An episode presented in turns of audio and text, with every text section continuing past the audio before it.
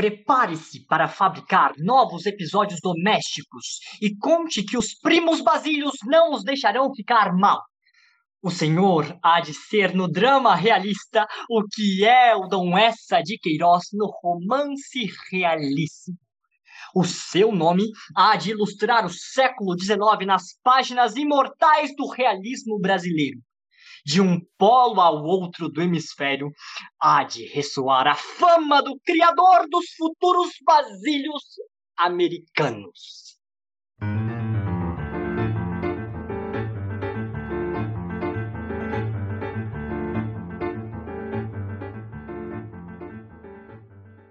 Sejam todos bem-vindos a mais um episódio do PetCast, por dentro da Unicamp. Meu nome é Vitor e temos hoje como convidado o Gian, aluno de artes cênicas da Unicamp, que veio hoje contar para a gente um pouquinho sobre a iniciação científica dele na área de dramaturgia reflexo. Então, Jean, seja muito bem-vindo ao nosso podcast e sinta-se à vontade para se apresentar e falar sobre sua pesquisa.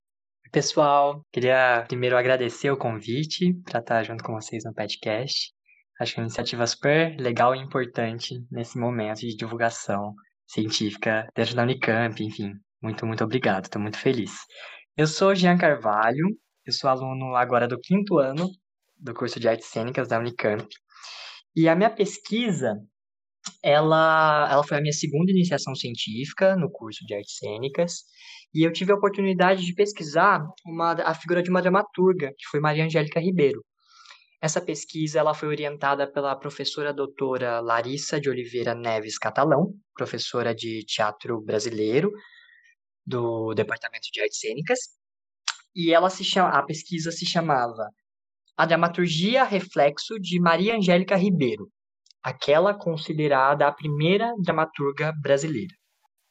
E foi a partir desse, dessa premissa, né, desse título, e dessa curiosidade de pesquisar essa figura de Maria Angélica Ribeiro, que é desconhecida e pouquíssimo falada no, na área de teatro brasileiro, nas universidades, que eu tive vontade de começar a desvendar um pouco mais essa figura dessa dramaturga que foi meio que esquecida pelos estudos teatrais contemporâneos. Muito bacana. Por que você acha que você escolheu essa autora? Qual é, qual é a relevância dela no, no meio do teatro? Bom, eu fiquei muito curioso em pesquisar Maria Angélica Ribeiro, porque eu entrei em contato em Paraty, na Festa Literária Internacional de Paraty, na Flip, em 2018, com uma peça chamada Dramaturgias Invisíveis. É, a invisibilização, falava um pouco da invisibilização que os moradores da cidade sofriam, né, depois dessas festas tão populares como a Flip que aconteceu na cidade. E eu vi uma peça, era uma peça de teatro amador mesmo, é, de, de um, dos alunos do ensino médio que fizeram sobre essa autora, porque ela é uma autora que nasceu, né, no município de Paraty, que na época, no século XIX, em 1829, quando ela nasceu, era congregado, né, ali com a com Angra dos Reis, então a gente não sabe exatamente em que lugar ela nasceu. Mas é, eu vi nessa peça, depois, lendo o programa da peça, que Maria Angélica Ribeiro foi uma autora que escreveu mais de 20 peças de teatro no século XIX, na segunda metade do século XIX. Aí eu falei, poxa, uma mulher na segunda metade do século XIX escreveu mais de 20 peças de teatro e eu, estudante de artes cênicas, nunca ouvi falar sobre ela. E eu vi que ali tinha alguma coisa, primeiro, errada, e depois muito interessante de ser desvendada. Eu falei, que bacana essa figura, né? Que bacana essa, a existência dessa mulher. E aí foi quando surgiu ah, o desejo, né?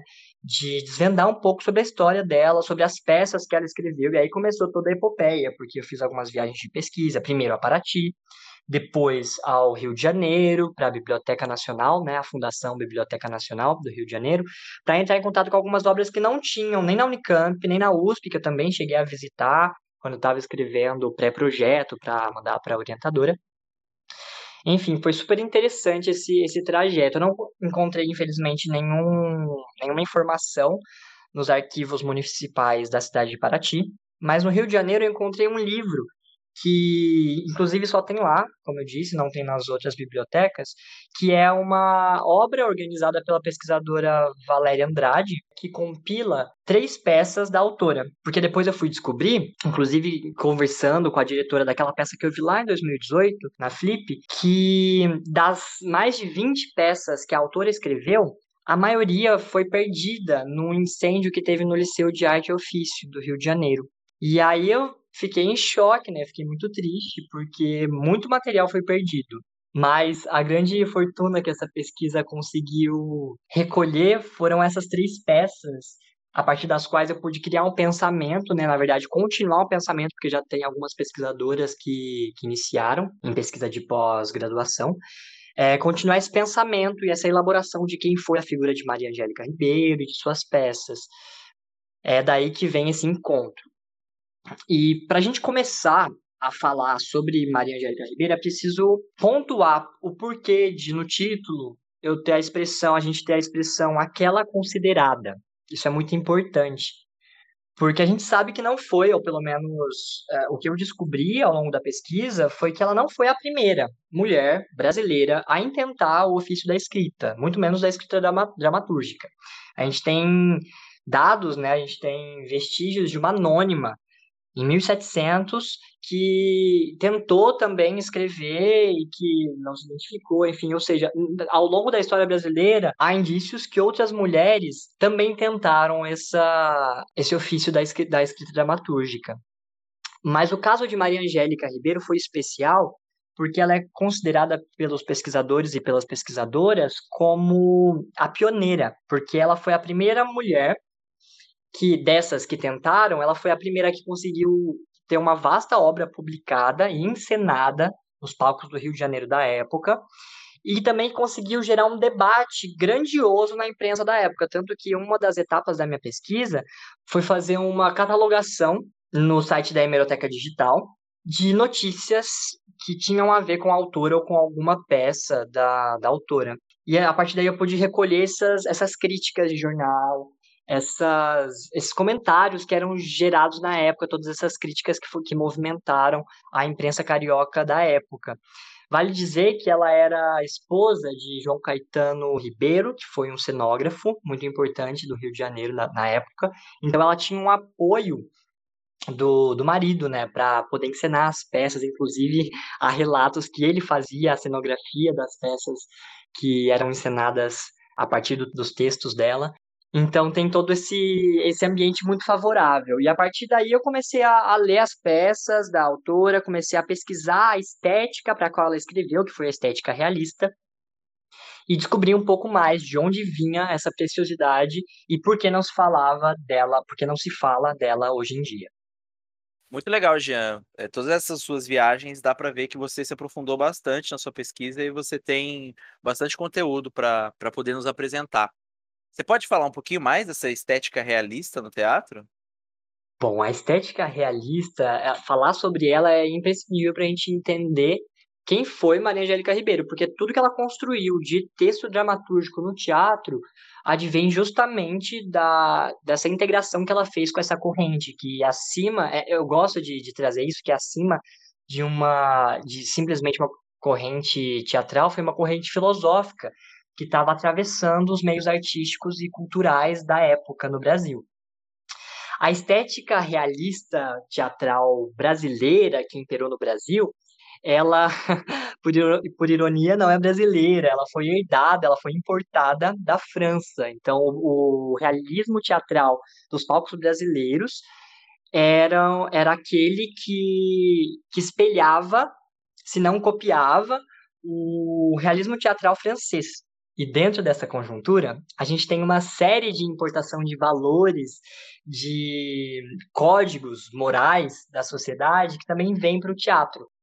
Para a gente começar a falar sobre o teatro realista brasileiro, a gente precisa voltar um pouquinho, falar da estética romântica que imperou nos palcos brasileiros da época. E imperou é uma palavra muito boa, porque de fato a gente está na época do Segundo Império.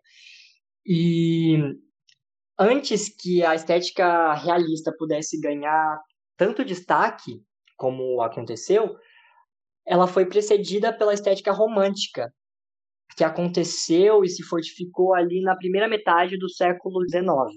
A estética romântica, ela é altamente contrastante com a estética realista, porque os valores de cena que eram pregados eram muito mais eloquentes, a gente tinha uma figura de destaque que era João Caetano dos Santos, o maior ator brasileiro, como a gente costuma escutar nos estudos do teatro realista.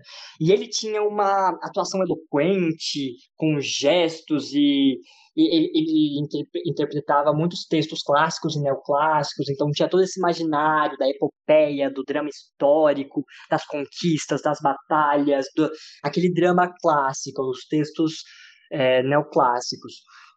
Então, esse, inclusive, quando se fala de dramaturgia romântica, quando fala qual foi o maior expoente do romantismo ou da dramaturgia romântica no Brasil, foi não o dramaturgo, mas o ator, João Caetano dos Santos. Então aí a gente percebe que tem uma baixa produção dramatúrgica brasileira de peso, como acontece na dramaturgia realista, mas tem uma um, é, a gente tem uma série de de elementos que, cênicos, né, de interpretação e de assuntos também que são tratados, de tramas dos textos, que atraem as pessoas e fazem com que a casa teatral onde era executada, onde eram encenadas essas peças românticas, que era o Teatro São Pedro de Alcântara, fosse esse lugar mor, né, esse teatro mor do Rio de Janeiro. Até que a gente tem uma escola de transição chamada Escola do Bom Senso, e essa escola de transição, ela veio preparar o terreno, enfraquecer um pouquinho os moldes românticos do teatro, para poder inserir a nova estética realista. Então a gente tem ali uns 10 anos de 1840, 50, 53, de adaptação e de enfraquecimento da, da estética romântica. E o que, que essa estética, essa escola do bom senso pregava?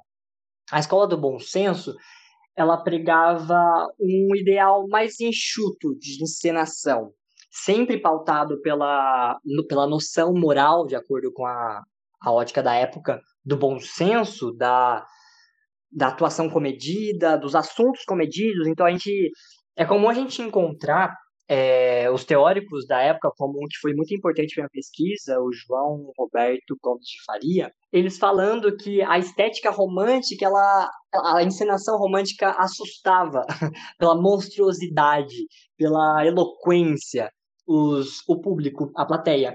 E a escola do bom senso ela vem justamente para dar esse time, né, para falar, opa, vamos pegar ideais mais naturais de interpretação, e ela veio preparando esse terreno. O que aconteceu logo depois é que muitas peças realistas começaram a ser produzidas na França.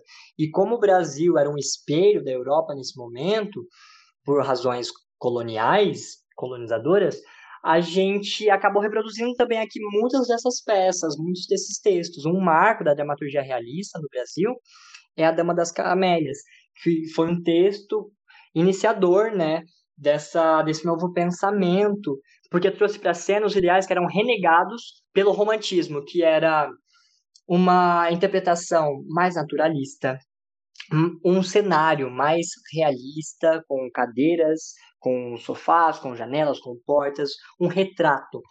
Engraçado que a gente tem até a ideia de daguerreótipo moral, que, que envolvia o teatro nessa época. O José de Alencar ele traz essa, esse termo da guerreótipo moral, que era uma fotografia. Ele dizia que o teatro devia ser uma fotografia dos costumes. E tudo isso sempre regado pelos bons costumes, pelo bom senso e pela ótica burguesa, porque a gente está falando de um teatro em 1800 no Brasil, né? agora na segunda metade de 1800. Ou seja, quem fruía desse teatro? Era a elite brasileira. Então, a gente está sempre fa fazendo esse estudo da estética realista, olhando quem frequentava o teatro, que era a elite.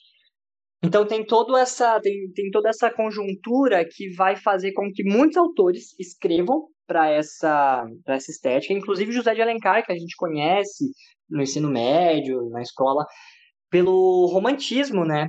Pelas obras românticas. Ele, ele é um desses autores que escrevem em peso para a estética realista, e é daí que surge Maria Angélica Ribeiro. Então é um terreno muito fértil, muito é, é uma época muito propícia a essa desenvoltura. Mas não tão propícia, como sempre, à escrita feminina. E é por isso que, que Maria Angélica é essa, essa a dramaturgia de Maria Angélica é essa dramaturgia especial. Porque ela é uma mulher que, no meio de toda uma seara masculina de dramaturgos, consegue escrever tantas peças e discuti-las publicamente através das críticas que recebia e que respondia e, enfim, ia se atualizando pelos jornais e pela imprensa carioca escrita. Então, Jean, você falou sobre dramaturgia reflexa. Assim, eu não tive nunca nenhum contato, nem com, assim, com essa palavra, não tenho nenhuma ideia do que se trata aí. Você podia explicar pra gente? Bom, a dramaturgia reflexo, ela é o cerne da pesquisa, né? Que foi esse pensamento que eu desenvolvi a partir da ideia de, de estratégia palimpséstica, que eu já falei anteriormente, que a pesquisadora Valéria Andrade traz, né? Como essa, esse pergaminho que é reescrito. A, a questão da dramaturgia reflexo é que o que eu pude analisar e que os demais, as demais pesquisadoras que vieram antes também puderam e contribuíram um pouco, é que as produções da Maria Angélica Ribeiro eram reflexos, eram dramaturgias que refletiam as obras de autores homens e cânones da época, como José de Alencar. Então a gente tem uma, uma série de comparações de obras que que são interrelacionadas. Por exemplo, Mãe, de José de Alencar, como eu já disse, com Cantos Sociais, da autora. É, o Anjo Sem Asas, da autora, com As Asas de um Anjo, também, de José de Alencar. O drama Gabriela, da autora, com Gabriele, de Emile Auger. O Onfalista, também, de Ribeiro, com Falha, de Quintino Bocaiúva. Essa relação ela é deduzida pela semelhança dos títulos, não tem como a gente comprovar, porque, como eu disse, os textos se perderam. E até também a intertextualidade que, ela, que a autora evoca com a comédia A Ressurreição do Primo Basílio, aquela que a gente fez a leitura dramática. Porque ela, ela evoca essa imagem do Primo Basílio, né? Que foi esse romance escrito por essa de Queiroz. Então, é, essa, todas essas peças, elas apresentam semelhanças, algumas só pelo título, pela impossibilidade de análise, outras, como Cancros Sociais, é, de trama mesmo, de uma trama que é refletida e desenvolvida a partir dos ideais da autora. Compensa lembrar que a estética realista ela pregava alguns valores, como a valorização do trabalho, é, do enriquecimento pelo trabalho, ela era uma estética contra a agiotagem, colocava a questão do casamento por amor e não por dinheiro, não só pelo dote, que é um dos temas que a autora traz numa dessas peças que está nesse livro lá do Rio de Janeiro que eu fui coletar, que é Um Dia na Opulência, de 1877, uma peça em que ela discute um pouquinho disso, desse casamento por laços afetivos e não somente pelo dinheiro. Então tem todo um pensamento aí de, de época que a autora trabalha dentro das suas obras, que são reflexos de obras de autores homens e cânones, mas que são redesenhadas e que tem a trama e o desfecho, principalmente o desfecho, redesenhados para garantir que a autora conseguisse falar o que ela queria falar, colocar sua atitude é, abolicionista, colocar sua atitude libertária e sua, seu viés feminino, né, nas obras. Bem bacana, Gia. É, você pode falar para mim assim quais foram os resultados que você encontrou na sua pesquisa que você acha que é relevante? Bom, dessas viagens, dessas dessa seleção desses textos, da leitura, das análises, eu produzi dois artigos que, que analisam, né, que tem um olhar mais cuidadoso para a figura da, da Maria Angélica e para as obras dela. Inclusive, um deles foi publicado agora, em dezembro de 2020, na revista Opiniões, da USP, e ele se intitula da seguinte forma: é um título grande. Tragédia e redenção da personagem da mãe escrava. Uma análise comparativa de Mãe, de José de Alencar, e Cantos Sociais, de Maria Ribeiro, que é um artigo em que eu faço essa comparação, porque toda a pesquisa se desenvolve a partir da ideia de que a dramaturgia da Maria Angélica Ribeiro ela é baseada, elaborada a partir das dramaturgias europeias e brasileiras, desenvolvidas por homens. Então, a partir dessa ideia de palimpsesto como a pesquisadora Valéria Andrade traz, que é esse pergaminho que é escrito de repente apagado para novas escrituras, dessa atualização que a Maria Angélica faz, toda a pesquisa se deu. E nesse artigo eu abordo um pouquinho quais são as semelhanças entre Mãe, de José de Alencar, e Cantos Sociais, escrito em 1865 pela Maria Angélica Ribeiro. Sempre fazendo essa interlocução, né, que ela fazia com os autores, sempre trazendo esses elementos. Então, o que que é? Porque a trama é bem parecida de uma peça com a outra. É quase a mesma, só mudam alguns aspectos que são muito importantes para essa autora que era anti-escravista, por, por, consequência abolicionista, e colocava isso abertamente na trama das suas peças. Então, aí que está a relevância de, dessa, dessa comparação. Então, tem esse artigo, tem outro artigo que está em processo de, de aprovação, foi submetido também para uma outra revista, em que eu dou um olhar mais inicial para as pessoas que não conhecem, que não são da área e que gostariam de entender um pouco melhor sobre Maria Angélica Ribeiro. Esses foram é, os dois artigos que foram fruto da pesquisa, e também a gente fez uma leitura dramática. Devido à pandemia, ela aconteceu em módulo virtual, mas a gente fez uma leitura dramática de um texto de uma comédia, da Maria Angélica Ribeiro, chamada A Ressurreição do Primo Basílio, que foi escrita em 1879. Bom, também a gente, eu, eu pude bater um papo com a segunda pesquisadora que pesquisou é, e produziu material sobre Maria Angélica Ribeiro, que foi Valéria Andrade. Então a gente tem essa entrevista que deu origem também, que inspirou a leitura dramática. Ela foi uma pesquisadora que acompanhou bastante esse processo da, da construção da, da leitura. E são alguns dos, dos resultados da leitura dramática, os dois artigos e essa conversa. Bem legal que você escreveu esses artigos, já. Eu vou disponibilizar aqui no, nesse episódio os links para quem tiver mais interesse. É, mas qual você acha que foi a sua contribuição para a comunidade acadêmica? Qual a importância desse seu projeto? Eu acho que pesquisar a figura de uma mulher dramaturga do século XIX, trazer algumas peças dela para discussão, encenar, mesmo que virtualmente, mas fazer essa leitura dramática e elaborar pensamentos sobre, sobre essa dramaturga é de fundamental importância porque a gente começa a entender como era a realidade da escrita feminina. Não só agora, mas naquela época, no século, segunda metade do século XIX. A autora morreu em 1880, então desde 1850, 53 até 1879, um ano antes da morte dela, ela escreveu massivamente para o teatro. Eu acho que trazer essa discussão à tona, fazer com que, por exemplo, os alunos do primeiro ano do curso de artes cênicas é, tenham contato com isso através da aula de teatro brasileiro é, é um caminho muito importante para a gente discutir. É aí que eu acho que está a relevância da pesquisa, porque não foi qualquer dramaturgia. Claro, nunca uma dramaturgia é qualquer dramaturgia, mas a dela tem essa especialidade pelo gênero da autora, pelas dificuldades que ela enfrentou como mulher porque as críticas que a gente encontra na hemeroteca digital são bem ferrenhas, falando do belo sexo, o sexo frágil, com essas palavras. E aí a gente entende, será que esse campo era tão aberto quanto a gente às vezes supõe que é hoje em dia, para a dramaturgia feminina?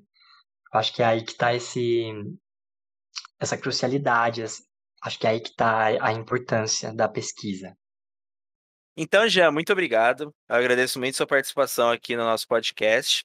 Para quem ficou com alguma dúvida ou interessado em se aprofundar mais no assunto, vamos deixar o contato do Jean na descrição do episódio.